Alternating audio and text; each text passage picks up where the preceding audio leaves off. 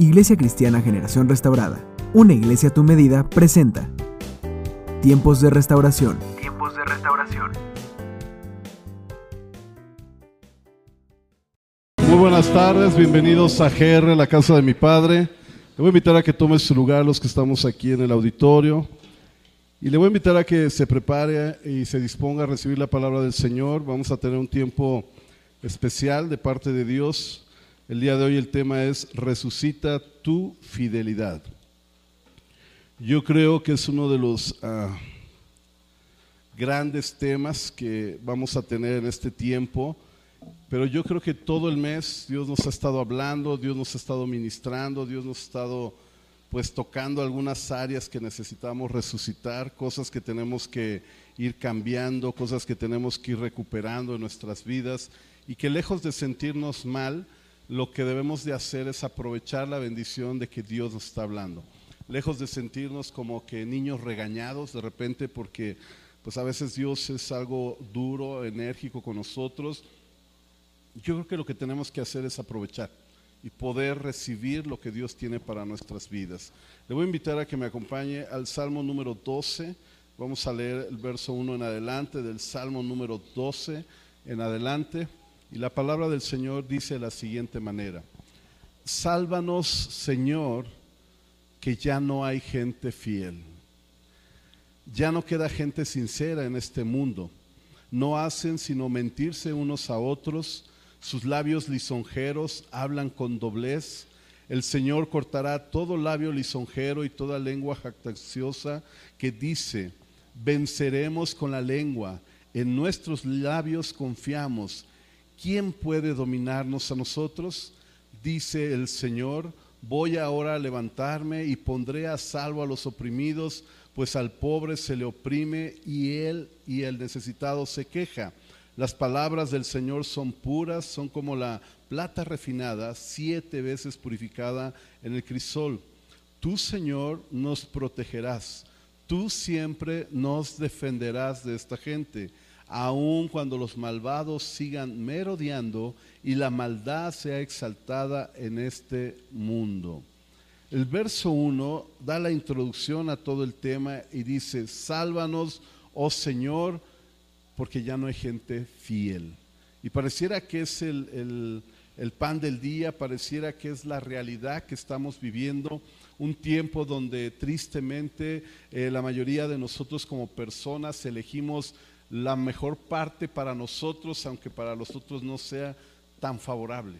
Hoy en día furula la gente infiel, ya no hay gente confiable, todos decidimos siempre, como lo mencioné hace rato, a nuestro favor, a nuestra conveniencia, sin importar a veces los daños que ocasionamos a los terceros, pasamos por encima de las personas, de hecho ya está es normal que, que eso suceda, fallar en nuestra confianza o en la confianza a alguien que depositó nuestras vidas, pues a veces es normal y hasta podemos llegar al punto de que ser infiel hoy en día pues es la moda, o sea, es lo normal, es, es lo cool dentro de todo lo que implica la sociedad.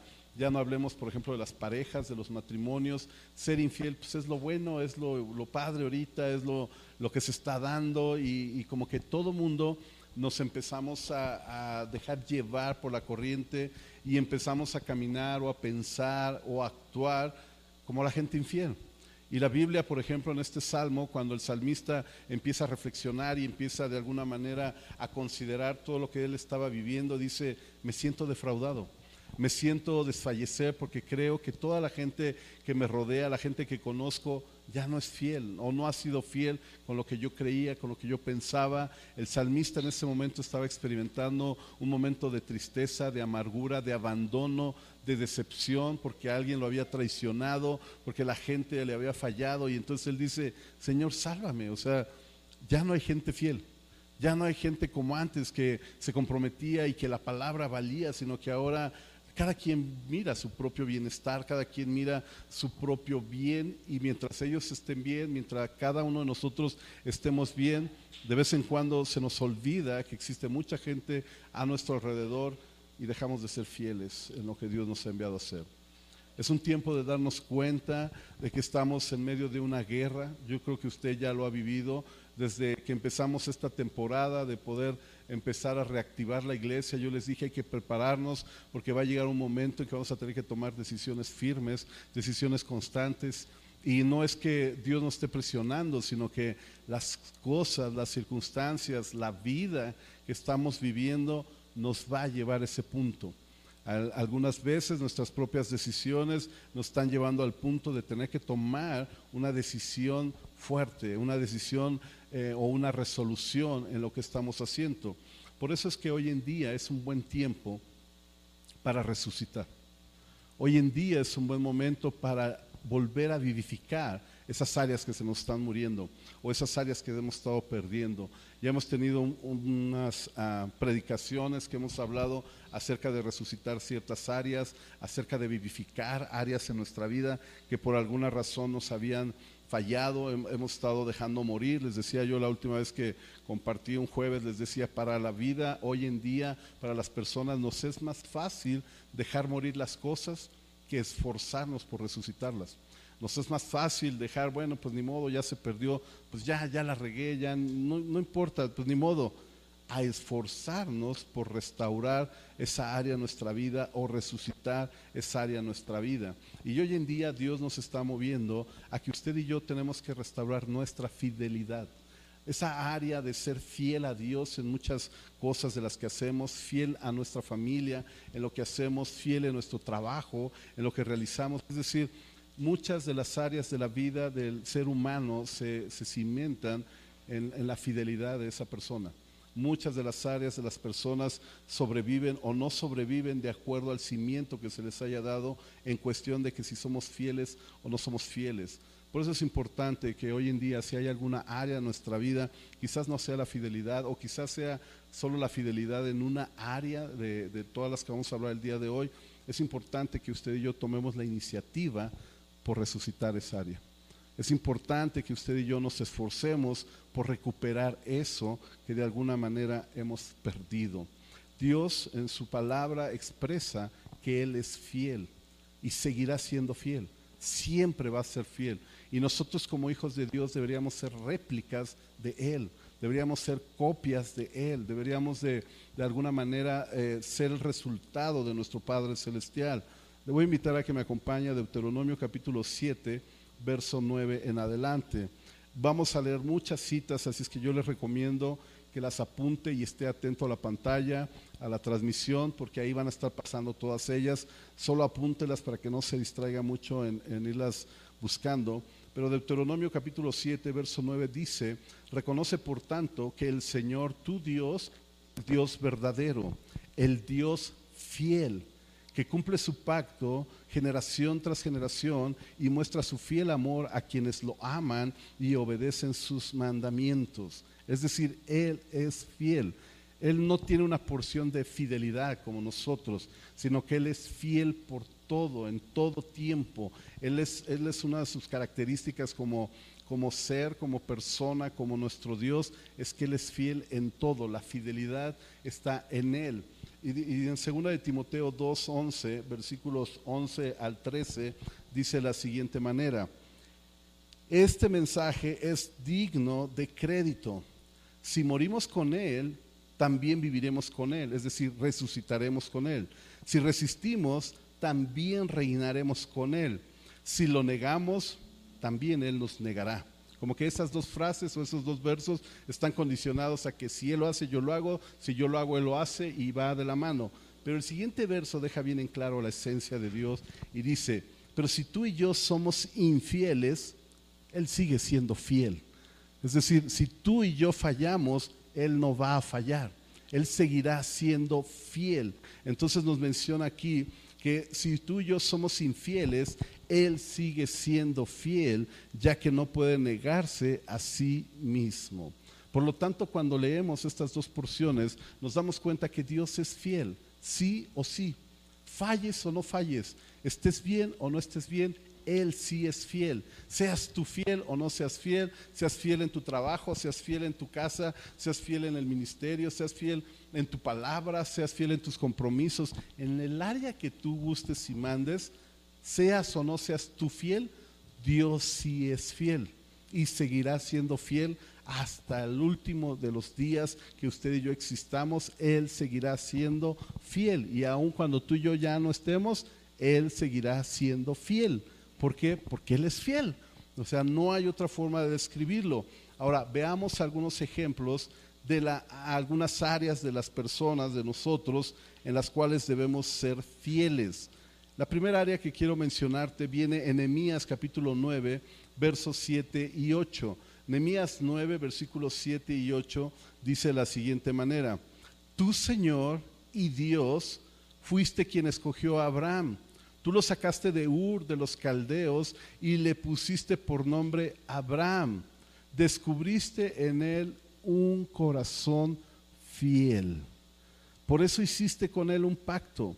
Le prometiste que a sus descendientes les darías la tierra de los cananeos, de los hititas, de los amorreos, de los fereceos, de los jebuseos y jerseos. Y cumpliste tu palabra porque tú eres justo o porque tú eres fiel. Dios vio en el corazón de un hombre fidelidad. De Abraham se dice muchas cosas, se dice que fue obediente, se dice que tuvo la fe suficiente, pero en este libro de Nehemías menciona una característica que Dios vio en, esa persona. ¿Y sabes qué fue? Que tuvo un corazón fiel. La Biblia cuando habla acerca del corazón dice que sobre todas las cosas guardemos el corazón. ¿Por qué? Pues porque de él mana la vida. La Biblia dice que de la abundancia de lo que hay aquí habla nuestros labios. Es decir, el corazón es bien importante, porque si tú tienes un corazón fiel a Dios, entonces tienes un corazón fiel a las personas. Si tú eres fiel al Señor, entonces tú no batallas con ser infiel con la gente. ¿Por qué? Pues porque tu fidelidad está conectada con Él y Él a su vez a través de lo que Él hace en tu corazón o en mi corazón mantiene ese nivel de estabilidad para que tú y yo podamos ser fieles. Y necesitamos entonces un corazón fiel. El segundo comentario que te quiero hacer es en Filipenses capítulo 4, verso 3. Recuerda que estamos viendo ejemplos en qué áreas debemos ser fieles. Y Filipenses capítulo 4, verso 3 dice, a ti, mi fiel compañero te pido que ayudes a estas mujeres que han luchado a mi lado en la obra del Evangelio, junto con Clemente y los demás colaboradores míos, cuyos nombres están en el libro de la vida. Otra de las áreas que usted y yo debemos ser fieles es en el compañerismo. Un compañero es aquel que camina contigo, es aquel que está de acuerdo en lo que tú estás haciendo. De hecho, también tendría que ver con el matrimonio, porque es tu compañera, es tu compañero. Entonces, caminamos juntos con un mismo sentir, con una misma visión, con un mismo propósito y usted y yo debemos ser buenos compañeros. Cuando usted y yo adoptamos una visión, adoptamos un proyecto, lo que Dios espera es que tú seas fiel compañero de la persona que tienes al lado, de la persona con la cual tú decidiste iniciar un proyecto de vida o decidiste iniciar un proyecto, lo que sea. El punto es que usted y yo debemos ser fieles en ese compañerismo, en caminar juntos, en estar allí cuando lo necesitas. Oía una, una reflexión de un, de un predicador que decía, un amigo, un compañero, es aquel que está en todo momento, cuando las cosas están bien, pero también cuando las cosas están mal. Y es lamentable porque cuando las cosas están mal es cuando regularmente la gente se aísla, la gente se, se, hace a un lado y dice, no, porque tú estás mal, porque tú estás fallando, entonces yo ya no puedo. Pero no, es en realidad cuando más necesidad hay de que una persona esté a tu lado, cuando más necesidad hay de que seas fiel en ese compañerismo, de caminar juntos, de cerrar filas, de estar unidos en un mismo sentir, como dice la Biblia en 1 Corintios 1, versículo 10, que tenemos una misma mente, un mismo pensamiento, una misma visión, un mismo sueño y caminamos todos en unidad. La siguiente área en la cual te quiero mencionar que usted y yo debemos ser fieles es en Colosenses capítulo 4, versos 7 al 9, dice la siguiente manera. Colosenses capítulo 4, versículo 7 en adelante. Nuestro querido hermano Tíquico, que es un fiel servidor y además es un fiel colaborador. En el Señor les contará en detalle cómo me va. Lo envío a ustedes precisamente para que tengan noticias de nosotros y así cobren ánimo Va con Onésimo, que además es mi querido y fiel hermano, que en uno de ustedes, que es uno de ustedes, ellos los pondrán al tanto de todo lo que sucede aquí. En este pasaje hay tres áreas que podemos hablar. Número uno, servidor. Usted y yo debemos ser fieles en nuestro servicio, en lo que nosotros hacemos para el reino, en lo que nosotros servimos para la gente, en lo que nosotros servimos en nuestro hogar, en lo que nosotros servimos en, el trabajo, en el área en la que tú te desenvuelvas. Recuerda que todos somos siervos, todos somos servidores. Y además la Biblia dice que usted y yo somos colaboradores del reino, es decir, que colaboramos para lo que está sucediendo allá arriba se establezca aquí abajo, para lo que está haciendo Dios en medio de la sociedad, nosotros colaboramos. Uno de los errores más graves que nosotros tenemos es que deseamos que Dios colabore en nuestros planes, deseamos que Dios esté en nuestros proyectos, deseamos que Dios esté en nuestros sueños, pero la Biblia dice que es al revés que usted tiene que estar en los proyectos de Dios, que usted tiene que estar en los sueños de Dios, que usted debe colaborar con lo que Dios está haciendo. Uno de los libros que hemos leído que habla acerca de tener una vida con propósito, dice que debemos darnos cuenta en dónde se está moviendo Dios cuando habla acerca de la iglesia, en dónde Dios está haciendo algo. ¿Por qué? Porque usted y yo nos debemos de sumar a ello. Dios no se va a sumar a nuestra visión, sino que nosotros nos sumamos a la visión de Él. Su deseo es alcanzar almas, su deseo es que su reino se establezca, su deseo es que la gente se salve, que ninguno perezca, sino que todos procedan al arrepentimiento. Entonces yo como iglesia, como servidor, me sumo a lo que Él hace y colaboro con lo que Él está haciendo. Cuando nosotros hacemos algo en el hogar, en la casa, en la familia, en el área que tú quieras, y se tiene un proyecto, un propósito, lo que se espera es que la gente colabore y no que la gente se haga a un lado. Cuando se está haciendo limpieza en general, lo que se espera es que todos limpiemos algo. Cuando estamos preparando la comida, lo que se espera, y si no, pregúntele a las mamás, a las mamás que están aquí, lo que esperan es que alguien ayude, que alguien caliente las tortillas, que alguien ponga la mesa, que alguien lleve el agua en lo que ella está guisando. Es decir, se necesita que colaboremos con lo que se está haciendo. Y en eso se requiere fidelidad. La otra área que voy a mencionar aquí en este mismo pasaje es fiel hermano. ¿Cómo somos como hermanos? somos fieles, porque un hermano, aunque tenga diferencias, aunque tenga ciertas luchas, aunque tenga ciertas áreas donde no están de acuerdo, un hermano sigue siendo hermano toda la vida. ¿Por qué? Porque no los une el vivir en una casa, sino que los une el que nacieron de una misma sangre, que comparten una misma sangre, que tienen un ADN idéntico o parecido en el sentido de la hermandad. Entonces, la fidelidad de ese hombre o de esa mujer en cuestión de ser hermanos no depende de estar de acuerdo, sino depende de que quieres estar ahí y cuando las cosas están mal, entonces tú y yo, el que es buen hermano, está allí. Y el que no, entonces decide abortar la misión y decide buscar sus propios beneficios. Fieles en el servicio, fieles en la colaboración, fieles en la hermandad, fieles también en el compañerismo, fieles también en nuestro corazón, pero hay otras áreas más. Acompáñeme por favor ahora a Lucas capítulo 16, versículo 9 en adelante. El Evangelio según San Lucas, por favor acompáñeme.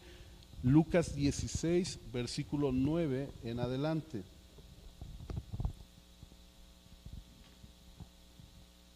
Y la palabra de Dios dice de la siguiente manera, aquí está la lección. Empieza la escritura diciendo, esta es una buena lección. Y menciona en cuestión de nuestros recursos, dice, usen sus recursos mundanos para beneficiar a otros y para ser amigos. Entonces, cuando esas posesiones terrenales se acaben, ellos les darán la bienvenida a un hogar eterno. Si son fieles en las cosas pequeñas, también serán fieles en las grandes. Pero si son deshonestos en las cosas pequeñas, no actuarán con honradez en las responsabilidades más grandes. Y si no son confiables en las riquezas mundanas, la palabra fidelidad o fiel o confiable es, es parte de lo mismo. Si no son fieles con las riquezas mundanas, pues ¿quiénes les va a confiar las verdaderas riquezas del cielo? Y si no son fieles en las cosas de otras personas, ¿por qué se les deberá confiar lo que es de ustedes? Nadie puede servir a dos amos, pues odiará a uno y amará al otro. Será leal a uno y despreciará al otro. De, dicho de otra forma, no se puede servir a Dios y al dinero. Una de las áreas que menciona aquí nuestro Dios es nuestras finanzas, nuestra economía. Y Dios dice, si tú eres fiel en las cosas pequeñas, entonces vas a ser fiel en lo grande. Si tú eres fiel en las cosas mundanas o en los tesoros del mundo, entonces cuando tú veas los tesoros espirituales, vas a poder ser fiel. Si tú eres fiel en el sentido de lo que no es tuyo, que no te pertenece hoy en día, pero que alguien te lo confió para que tú lo administres, entonces tarde que temprano Dios te dará lo tuyo. Pero si tú no eres fiel en eso, entonces ¿cómo esperas que Dios te dé lo que va a ser tuyo? Y termina diciendo, pues nadie puede servir a dos personas o dos amos o serle leal a uno y al otro, sino que con uno de los dos quedará mal. Y dicho de otra forma, no se puede servir a Dios y al dinero. O sea, no es posible. Entonces, fieles en el corazón, fieles en el compañerismo, fieles servidores, fieles colaboradores, fieles hermanos, fieles en nuestras finanzas. Podríamos hablar de la fidelidad en la familia, en el matrimonio, en el hogar, en el trabajo, en todas las áreas que deberíamos de ser fieles. Pero la realidad es que lo único que quiero el día de hoy es que usted y yo reflexionemos a través de estos ejemplos en qué área no hemos sido fiel, en qué área hemos fallado, en qué área estamos teniendo un corazón equivocado delante de Dios, en qué área nuestro compañerismo no ha sido el correcto, en qué área hemos servido bien o no hemos servido, en qué área hemos sido fieles colaboradores o hemos sido piedra de tropiezos para muchos otros. ¿En qué área hemos sido fieles hermanos? ¿Hemos sido hermanos? ¿En qué área somos fieles en nuestras finanzas? ¿Realmente eh, hay fidelidad en nuestras vidas, en nuestro matrimonio, en nuestra familia, en nuestros negocios? En todas las áreas que usted guste y mande, lo que Dios espera de ti y de mí, que seamos fieles. ¿Por qué? Porque Dios es fiel. Y Él espera lo mismo de ti y de mí. La definición como tal de ser una persona fiel es aquella persona que no defrauda la confianza depositada en él. Una persona fiel es aquella persona que no defrauda la confianza depositada en él. Fidelidad como tal significa lealtad que alguien debe a otra persona. También tiene que ver con la puntualidad y la exactitud. Eso quiere decir una persona fiel o una persona que tiene fidelidad. ¿Y sabe cuál es el punto, hermanos? Que quién de nosotros es fiel. ¿O quién de nosotros no ha fallado en su fidelidad? Habrá alguien que pueda levantar la mano y decir, yo soy bien fiel. Yo no he fallado en nada. ¿Habrá alguien que lo pueda hacer aquí, local? ¿Alguien que pueda decir, yo sí soy fiel en todas las áreas? O la verdad es que todos tenemos que agacharnos y decir, yo he fallado. ¿Verdad que sí? Todos hemos fallado. Y el punto no es darnos cuenta que todos hemos fallado, sino cómo vamos a corregir esto. Eso es lo interesante, porque la mayoría de las veces, cuando Dios nos llama a través de su palabra y nos quiere corregir, la mayoría de las veces nosotros nos descalificamos, porque decimos, pues sí es cierto, yo soy infiel. He sido infiel en mis finanzas, he sido infiel en mi área de ser compañero, he sido infiel en mi área de ayudar a alguien, he sido infiel en mi hermandad, no he sido tan buen hermano como debería ser, he sido infiel y usted podría decir varias áreas en las cuales quizás usted ha fallado. Y cuando yo estaba evaluando eso dije, híjole, pues yo tengo puras taches, o sea, hay cosas que no estoy haciendo bien, hay cosas que he fallado, pero ¿cómo lo puedo arreglar? Porque yo cuando estaba preparando esto, yo decía, Señor, ¿cómo, ¿cómo entonces vamos a salir de esto? Porque pareciera que todos somos infieles. Y el salmo que les leía al principio toma sentido en su totalidad. El Salmo 12, versículo 1 dice, toma, toma toda la, la, la realidad de lo que estamos hablando porque dice, sálvanos Señor, porque ya no hay gente fiel porque no hay nadie en quien pueda confiar. ¿Te has puesto a pensar cuando te levantas muy de mañana y tienes que tomar una decisión y dices, ¿a quién le digo? O, o, estás pasando una situación crítica y dices, necesito ayuda, pero ¿a quién le pido ayuda? ¿A quién? Porque en realidad no hay gente fiel, porque no somos fieles. Nosotros mismos no somos fieles. Si usted hace memoria, decimos algo el día de hoy y a la semana que entra, ah, no, pero es que no, no era así. O dices una cosa ahorita y media hora después, mm, no creo. Es que ya me fijé bien y no me conviene que sea así, porque regularmente tomamos las decisiones de acuerdo a los beneficios que tomamos. Y cuando eso implica una incomodidad, entonces dices, no me conviene, esto no es para mí. Pero resulta que Dios quiere que tú y yo seamos fieles. Resulta que Dios quiere que tú y yo cambiemos, porque cada vez que hablamos de una verdad en la escritura, la idea no es que conozcamos solo la verdad, sino que realmente produzca un cambio en nuestra vida y de poder decir, puedo ser nuevo en esta área, puedo resucitar esta área de mi vida. ¿Por qué? Porque cuando tú naciste, cuando yo nací, éramos fieles. Tú y yo éramos fieles realmente éramos fieles en todas las áreas. Un niño no es infiel a su mamá, un niño no es infiel a su familia, un bebé no es infiel a sus padres, un bebé no es infiel a sus ideales que, la familia le está poniendo. Conforme vamos creciendo empieza a haber ese desajuste y empieza a haber ese cambio de ideología y podemos variar todo, pero no nacimos infieles, sino que nos volvemos infieles.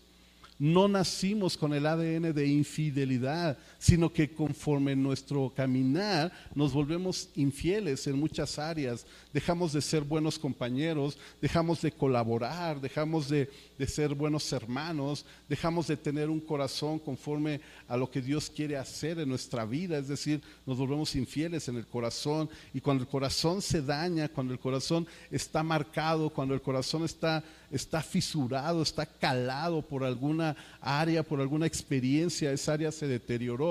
Entonces difícilmente puede haber confianza. ¿Te ha pasado que de repente dicen, bueno, está bien, pero, pero mi confianza no la vas a recuperar? Bueno, te perdono, pero, pero mi confianza no la vas a tener. Lo que está hablando es que en realidad su corazón ya no es fiel, algo se dañó, algo, algo se rompió donde dices, no puedo volver a confiar en ti no puedo volver a depositar en ti mi confianza porque no es lo que yo esperaba. Y la realidad es que si usted y yo analizamos nuestra vida, ¿a cuántos no le hemos roto el corazón en alguna vez? ¿A cuántos no le hemos fallado? ¿Cuántas veces no nos hemos equivocado pensando que tenemos la razón, pensando que somos las personas más perfectas, correctas del universo, pero que en realidad somos igual de infieles y quizás peores? Hablaba yo hace tiempo con una persona muy cercana a mí y me decía, es que yo no quiero ser un hipócrita. Y me decía, es que yo no quiero seguir haciendo las cosas sin las ganas de hacerlo, porque sé que estoy mal. Y cuando me dijo esta persona eso, le dije, híjole, es que es bien difícil lo que tú estás diciendo, pero realmente puede cambiar cuando tú tomes la iniciativa de hacerlo por gusto, por amor Entiendo esa parte de que no quieres hacer algo solo para suplir una necesidad o solo para estar bien con alguien, lo entiendo perfectamente. Pero ¿qué hay de tu corazón? ¿Por qué no arreglas esto? Para que entonces cuando tú lo hagas puedas hacerlo con amor, con agradecimiento, con gratitud. Y el problema, ¿sabe cuál es? Que nosotros regularmente no queremos trabajar acá. Queremos trabajar en lo de afuera, en la posición, en la imagen, en lo bonito que nos vemos, en lo bonito que somos, en quedar bien con la gente, en decirle a Juanito es que es 2, 3, 4 y cuando viene Pedrito, no, mira, la realidad es que es 1, 4, 3, 2 y empezamos a cambiar las cosas y luego viene el otro, no, es que en verdad, en verdad es 7, 9 y 10. Pero a cada quien le damos una versión diferente porque al final lo que queremos es quedar bien con todos, pero en realidad nuestro corazón es infiel. Nuestra vida está llena de infidelidad porque no nos comprometemos, porque no somos buenos compañeros, porque no somos buenos servidores, porque no colaboramos de una forma correcta, adecuada, porque nuestra hermandad está fisurada, porque si, si realmente como hijos de Dios fuéramos todos hermanos, sabríamos que lo que a nosotros nos une es la sangre de Cristo. No nos une un nombre, no nos une una, una un eslogan o una leyenda, no nos une un lugar. Lo que a nosotros nos une es que Jesús murió en la cruz del Calvario por mí y por ti. Y eso nos hace ser hermanos, nos une y eso no se puede romper, no se puede fisurar. Cuando nosotros fallamos en nuestras finanzas, creemos y, y tenemos la idea de que siempre hay un justificante para decirle a Dios, no te puedo diezmar, o para decirle a Dios, no te puedo ofrendar, o para decirle a Dios, no tengo tiempo, o para decirle a Dios, hoy no puedo, pero tú me tienes que entender, Señor, porque tú eres justo, porque tú eres misericordioso, cuando en realidad el problema está aquí, porque somos infieles, porque no podemos acceder a lo que realmente Dios puso en nuestras vidas. Les decía yo que parte de la fidelidad habla de la puntualidad, de la exactitud, y de repente no cumplimos, no somos personas confiables y decimos, bueno, lo que pasa es que hay muchos problemas, lo que pasa es que hay esto, lo que pasa es que hay aquello, bueno, lo que pasa es que las circunstancias, el, COVID, la, la, enfermedad, la pandemia, el trabajo, la escasez, o sea, todo mundo tiene una excusa para decir, soy infiel, pero, pero soy infiel por esto. O sea, no es que yo quiera, es que yo fallo, pero fallo porque pasa esto. Pero no, en realidad fallas o fallamos, o fallo, mejor dicho, yo fallo porque yo tengo el problema. Yo fallo porque yo soy el que estoy mal acá, no porque el que está allá está mal. Cuando Dios habla en su palabra y menciona en la lectura que les dije de 2 de Timoteo 2:13, dice, si tú eres infiel, yo seguiré siendo fiel. Y se supone que usted y yo somos hijos de Dios y se supone que somos la réplica de lo que Él es en nuestra vida. Entonces, si la gente falla, tú también debes fallar. Si la gente se equivoca, entonces tú también tienes derecho a equivocarte, como cuando somos niños eh, y, el niño le hace una grosería al otro y el otro se desquita más fuerte y le dice, ¿por qué él me pegó? ¿No? ¿Te ha pasado que le preguntas a, ¿por qué le pegaste? ¿Por qué él me pegó primero? Ah, entonces esa es la justificación. ¿Por qué, le, ¿Por qué él me gritó? ¿Y por qué le rompiste? ¿Por qué él me lo rompió primero? Entonces actuamos como niños chiquitos delante de Dios y justificamos nuestra infidelidad porque Él es infiel, porque Él es el que falló. Como Él falló, entonces yo también puedo fallar. Como Él se equivocó, entonces yo también me puedo equivocar. Pero la Biblia dice, si tú eres infiel, si yo soy infiel, Dios sigue siendo fiel. O sea que su fidelidad no está condicionada a que yo sea fiel. Y ahí está el secreto de todo. Porque obviamente usted y yo somos infieles.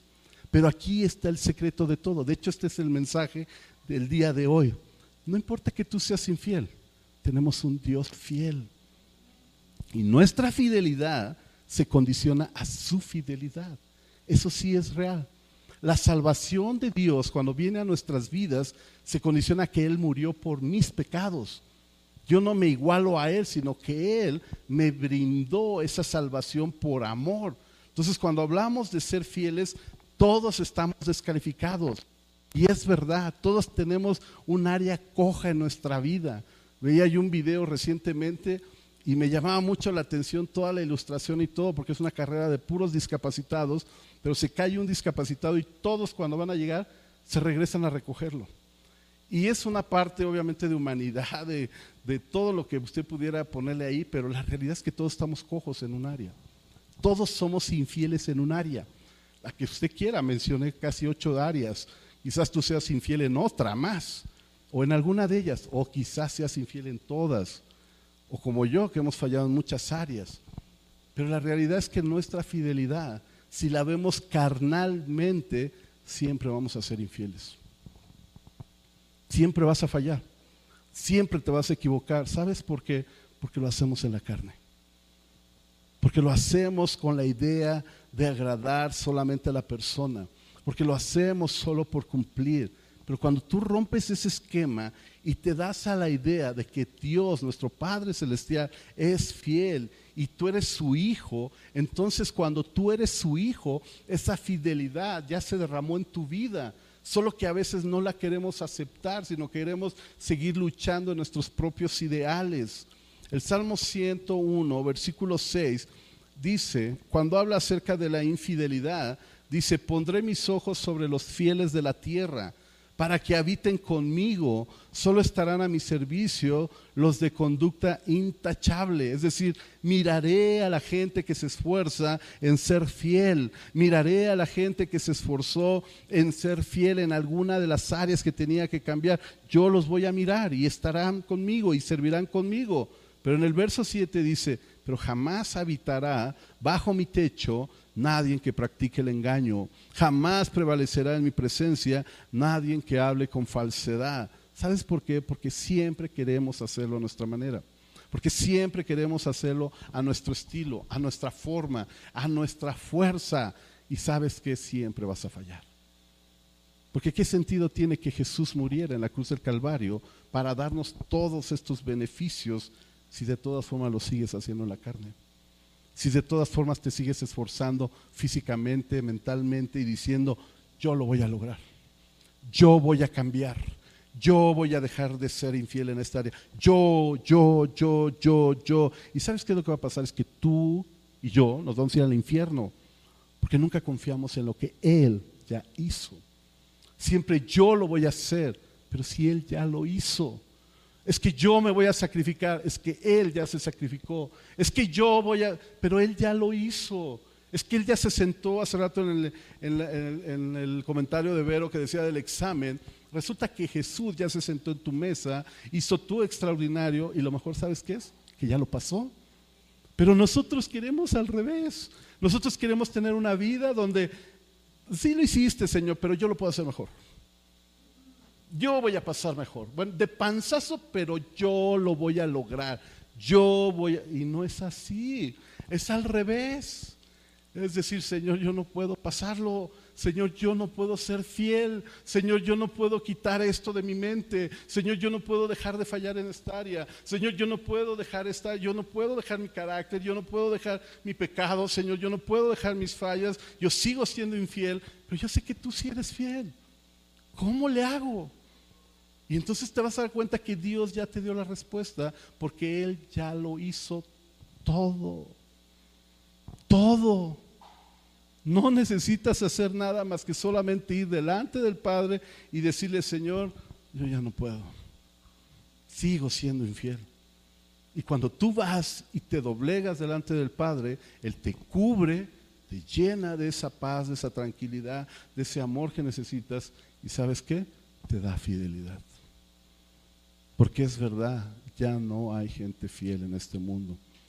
Pero ¿sabes por qué no? Porque nos hemos dejado guiar por las cosas del mundo, por las cosas de las tinieblas. Pero cuando tú y yo somos infieles, como dice aquí la escritura, lo primero que dice es, tú no puedes estar bajo mi techo. Yo no recuerdo un día que me hayan corrido de mi casa.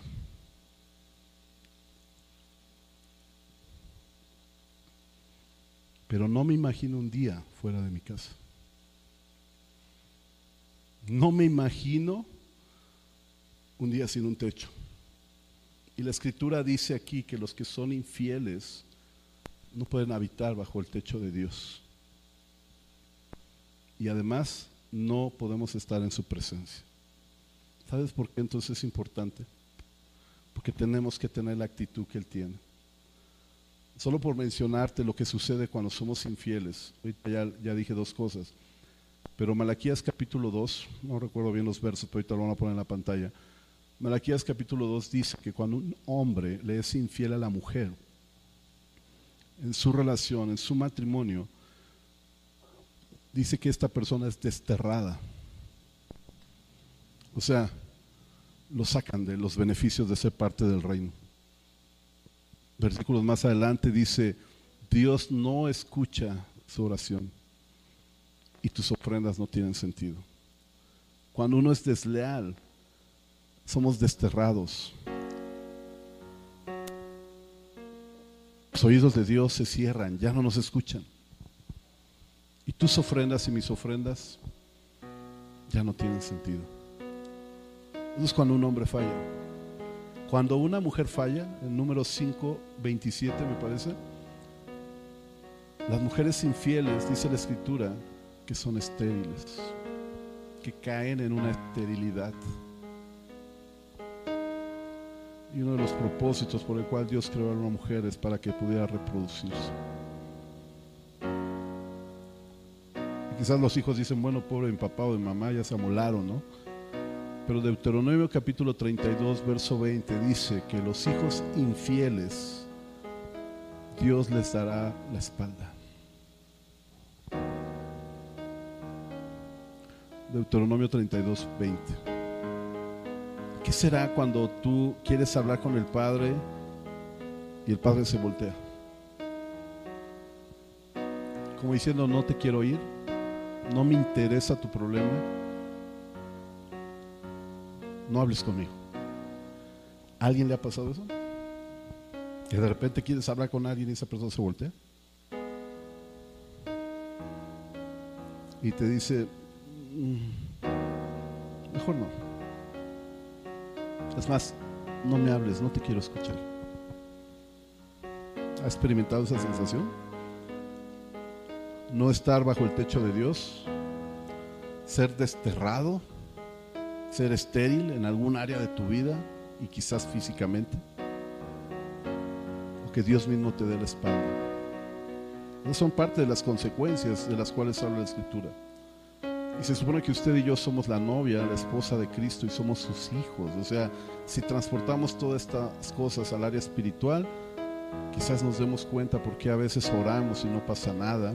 Quizás a veces nos damos cuenta por qué todo lo que sembramos no fructifica.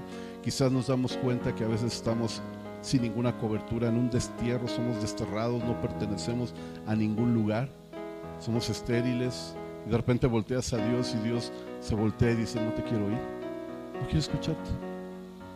Y la mayoría de nosotros luchamos con esa fidelidad, nos, nos, nos, nos ponemos mal en ese sentido porque regularmente lo hacemos en nuestras fuerzas. La Biblia dice que Jesús es nuestro abogado. La Biblia dice que Él es el único por el cual podemos tener acceso al Padre. Y la realidad es que Él sí es fiel. Quizás tú, como yo, has luchado en un área de tu fidelidad y no has podido levantarte. Quizás está muerta ya esa área en tu vida. Pero hoy es el día en que lo puedes resucitar. Hoy es el día en que podemos cambiar. Hoy es el día en que podemos decirle, Señor, estoy muerto en esta área. Y yo no tengo esa capacidad para salir a menos de que tú tomes mi pecado, tomes mi infidelidad y me restaures. Y me sanes. Y me limpies. Hace muchos años, ya muchos años atrás, yo tuve problemas con, con los programas de televisión que veía y me hacían daño.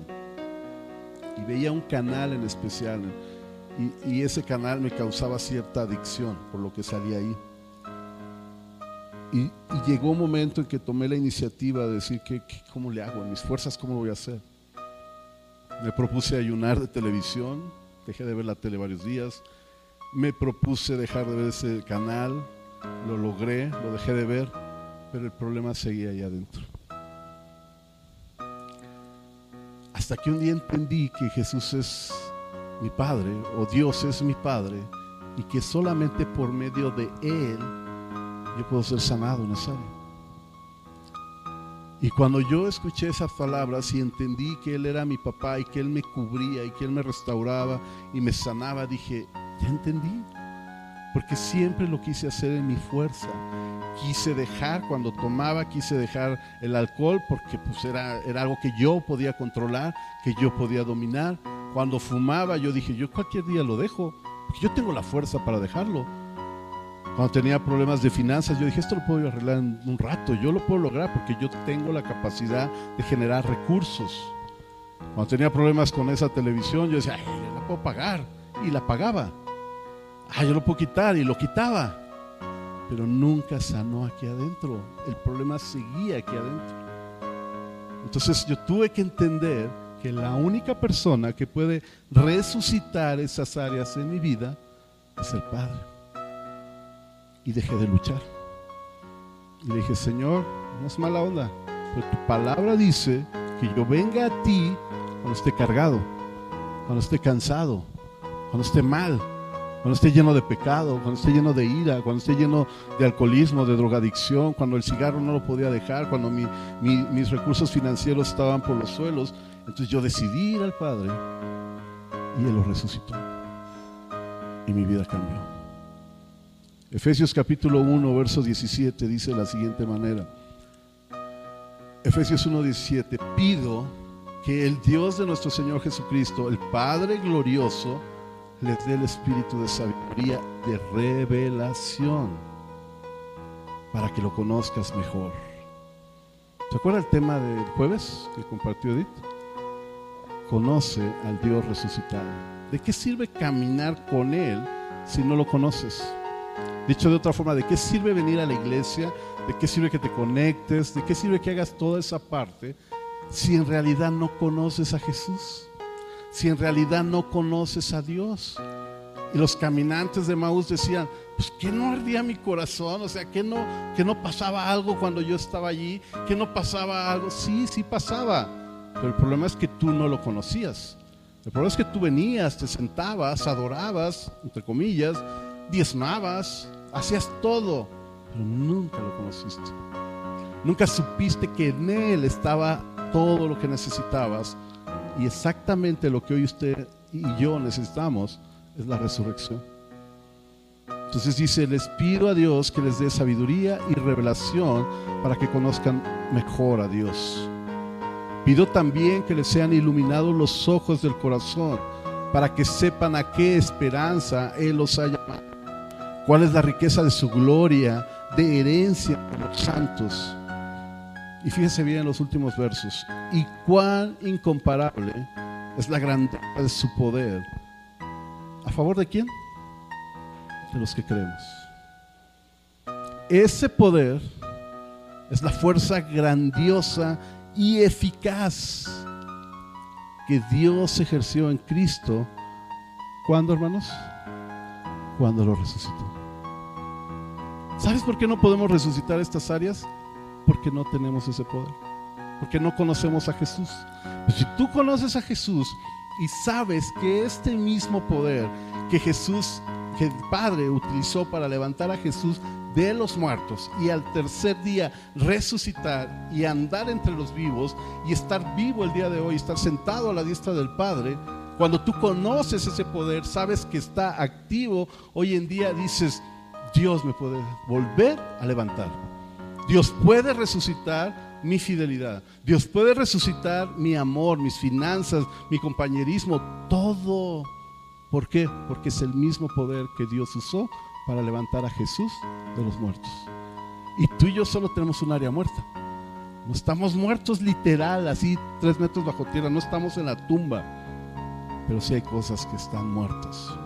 A veces parecemos zombies, muertos vivientes, porque sobrevivimos al día a día por nuestro propio pecado, por nuestra propia infidelidad yo te animo el día de hoy a que te acerques a Jesús.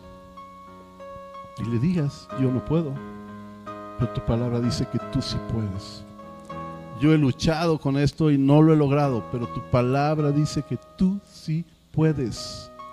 Y dice aquí, cuán incomparable es la grandeza de su poder a favor de los que creemos en Él. Y ese poder es la fuerza grandiosa y eficaz, o sea, un gran poder, pero además de ser un poder tan grande, es eficaz, que Dios ejerció en Cristo cuando lo resucitó de entre los muertos y lo sentó a la derecha del Padre en las regiones celestiales. Si confiamos en este poder, si confiamos en Jesús, hermanos, ¿qué área necesita resucitar? ¿Qué área traes muerta el día de hoy? A lo mejor no le di el clavo y quizás no sea la fidelidad, pero a lo mejor tú sí tienes un área muerta. Lo que yo te quiero decir es que la que sea, hoy Dios la puede resucitar. Ahora. No mañana, no dentro de un mes, no, no, ahora, en este momento. Si usted cree que Dios lo puede salvar, lo puede restaurar, lo puede sanar, ahora no en un año, hermanos. Yo estoy hablando del poder eficaz, grandioso y eficaz del cual predicamos ahora. Y ese poder que levantó a Jesús de los muertos te puede levantar a ti. Me puede levantar a mí. Me restauró a mí, hermanos. estoy seguro que te puede restaurar a ti. Porque es el mismo poder. Grandioso y eficaz. O sea, es muy fuerte y funciona. Es poderoso y funciona. No es un comercial de televisión de que ah, esto es poderoso y compras y no sirve para nada, un fraude. No, el mismo poder que resucitó a Jesús de los muertos, está activo hoy, ahora, en este momento, si tú lo quieres tomar. Si tú lo deseas, si tú lo necesitas, hoy es el día de resucitar en el área que tú tengas que resucitar. Así es que yo te voy a invitar a que cerremos nuestros ojos un momento y que juntos podamos reflexionar un instante. ¿Qué área de tu fidelidad necesitas restaurar?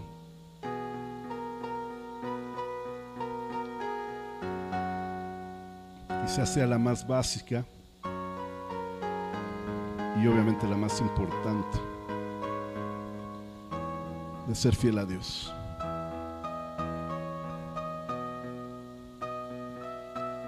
Y te aseguro que ahí todos necesitamos este poder.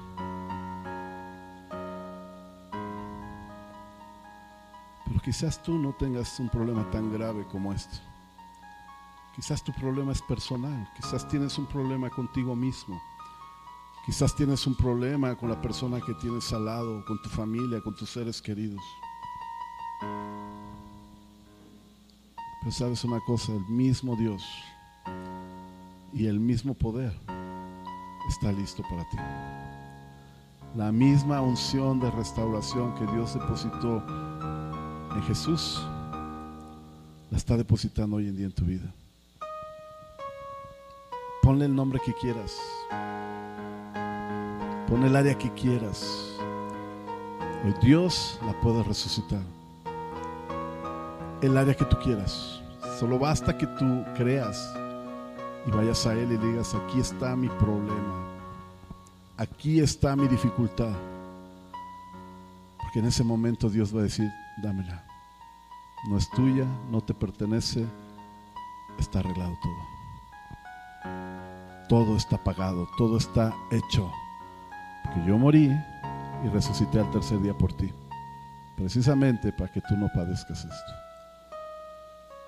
Si tú necesitas algo de ese poder y tienes un área, una, o quizás tengas muchas, pero si tienes al menos una área que necesites resucitar, yo te animo a que te acerques a Dios. Los que estamos aquí, si tú necesitas, si te quieres poner de pie, ponte de pie. Es una forma de decirle, Señor, aquí estoy yo, yo necesito ese poder restaurador, yo necesito ese poder de resurrección. Si tú vas a ver este video en un futuro o vas a escuchar esto, haz algo para que Dios sepa que tú necesitas ese poder restaurador, ese poder de resurrección, ese, ese cambio radical en tu vida. Y si tú lo estás haciendo, ahora yo te animo a que hables con Él en privado le diga, Señor, tú sabes exactamente cuál es mi problema.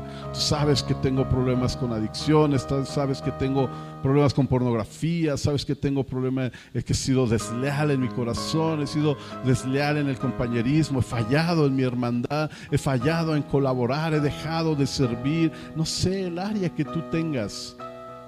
Quizás tú has sido infiel en las finanzas. Hoy es un buen día para que las restaures. Y te aseguro te lo garantizo.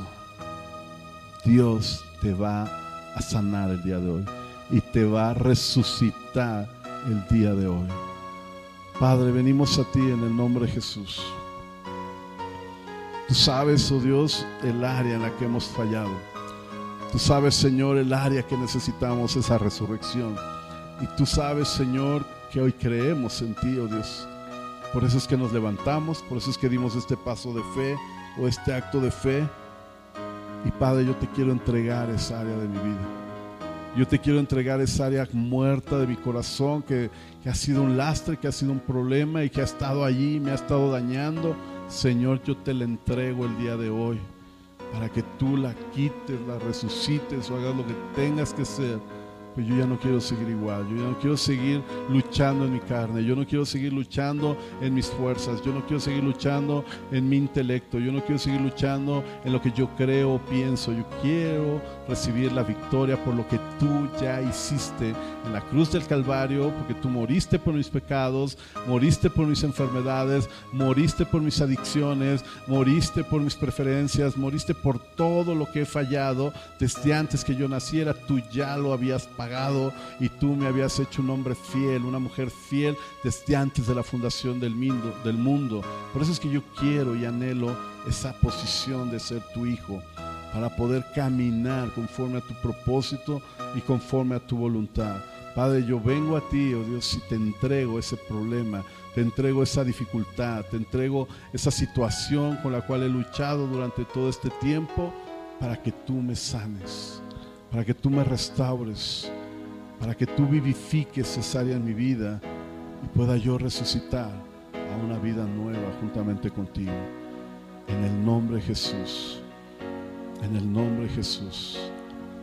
Padre, nosotros creemos en ti y confiamos en que tú, oh Dios, tienes el control de todas las cosas y que hoy podemos ser restaurados y sanados. Y que además esta bendición no solo nos afectará a nosotros, sino que alcanzará a nuestras generaciones, a nuestros hijos, a los hijos de nuestros hijos. Ellos ya no lucharán con esto, porque hoy se termina en nuestras vidas para tener una vida nueva en ti, Señor. En el nombre de Jesús de Nazaret.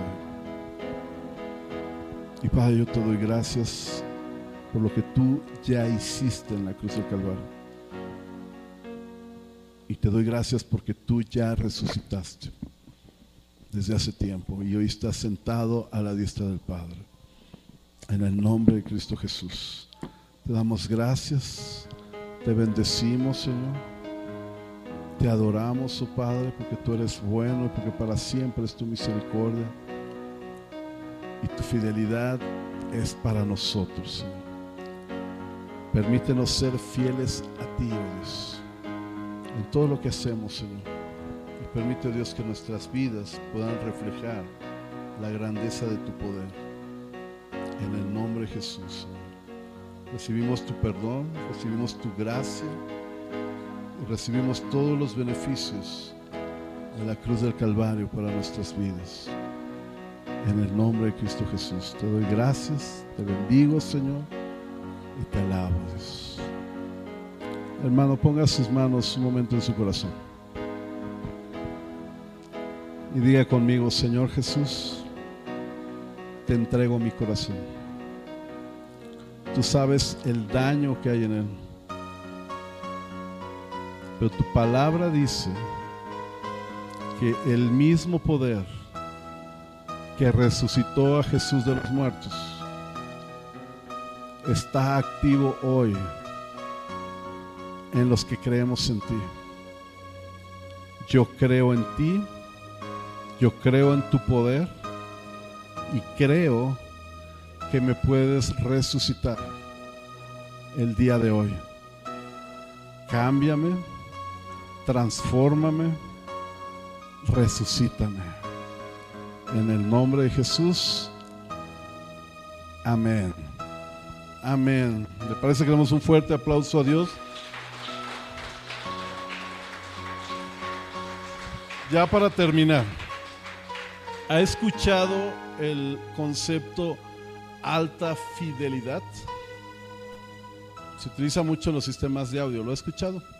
Significa capacidad de reproducir fielmente el sonido.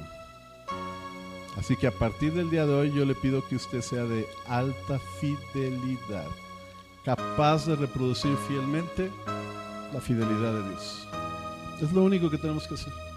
Ya no luches, ya no batalles en tus fuerzas, sino reproduce lo que Jesús ya hizo en la cruz del Calvario por todos nosotros. Y con eso estamos del otro lado. Dios ya lo hizo todo, Dios ya pagó, Dios ya murió, Dios ya resucitó. ¿Sabes para qué? Para que tú y yo no pasemos por esto, sino para que seamos fieles como Él es fiel. Amén. Bueno, vamos a dar otro fuerte aplauso a Dios.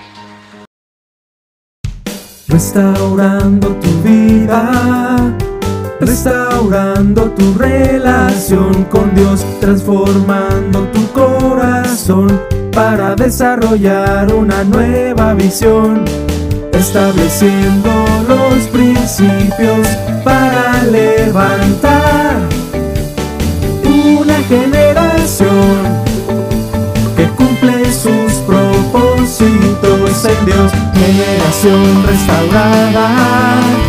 Ven a vivir la gloria del Señor, generación restaurada. Ven a celebrar, generación restaurada. Una iglesia a tu medida.